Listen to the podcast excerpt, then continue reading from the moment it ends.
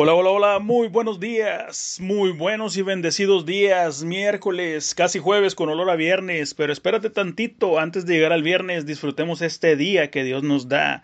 El pronóstico dice que será un día nublado y si está nublado puede que llueva, puede que no llueva o puede que se desnuble.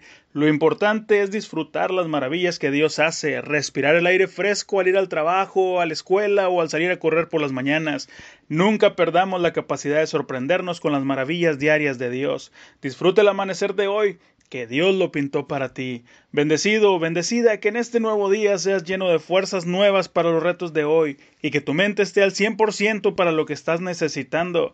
Cuando la mente está fuerte, Cualquier situación es una oportunidad, no la pierdas. Te bendigo en el nombre de Jesús, bendigo tu mente, tu corazón y tus fuerzas, bendigo tu ánimo y los planes que Dios puso en ti. Eres muy importante para Dios y el mundo, el mundo te necesita. Ánimo, sonríe, Cristo te ama y alábale, alábale que Él vive.